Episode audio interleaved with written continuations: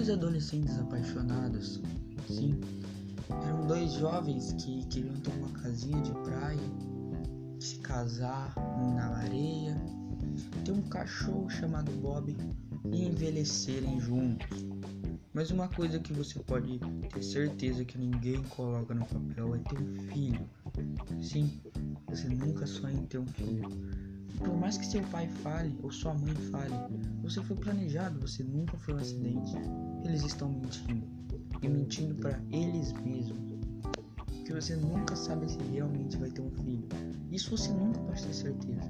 Você não pode virar para o seu marido ou para o seu namorado ou para qualquer que seja e falar: Eu vou ter um filho. Eu realmente vou ter um filho. Porque isso aí é relativo conheço muitos casos de pessoas que tentaram mais de 15 vezes ter um filho e só pela 16 sexta vez conseguiram. Muitos casos de pessoas que tentaram ter filhos e não conseguiram, seja porque morreu, seja porque não sobreviveu ao parto, seja porque ele faleceu com dois segundos ou porque ele não era fértil o suficiente para sobreviver dentro da barriga da mãe dele. Bom, então era algo que pode ser um acidente, mas você tem que colocar em mente que seu pai realmente te ama e sua mãe também.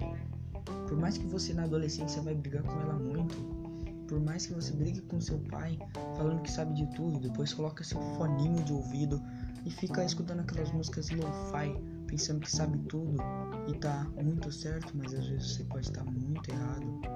Sim, você pode ter certeza que depois de todas essas brigas, eles realmente te amam.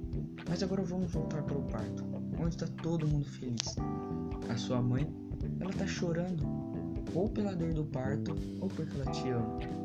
E seu pai também está chorando, ou é pela dor do parto, quer dizer, pela dor de que ele sabe que vai se ferrar porque não tem condições de bancar um filho agora, ou porque ele te ama.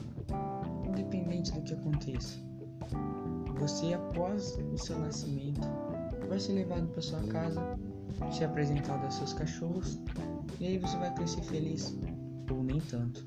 Mas isso é material para outro podcast. Agora, só vamos falar um pouco do seu nascimento, que pode ter sido a coisa mais incrível do mundo ou pode ter sido.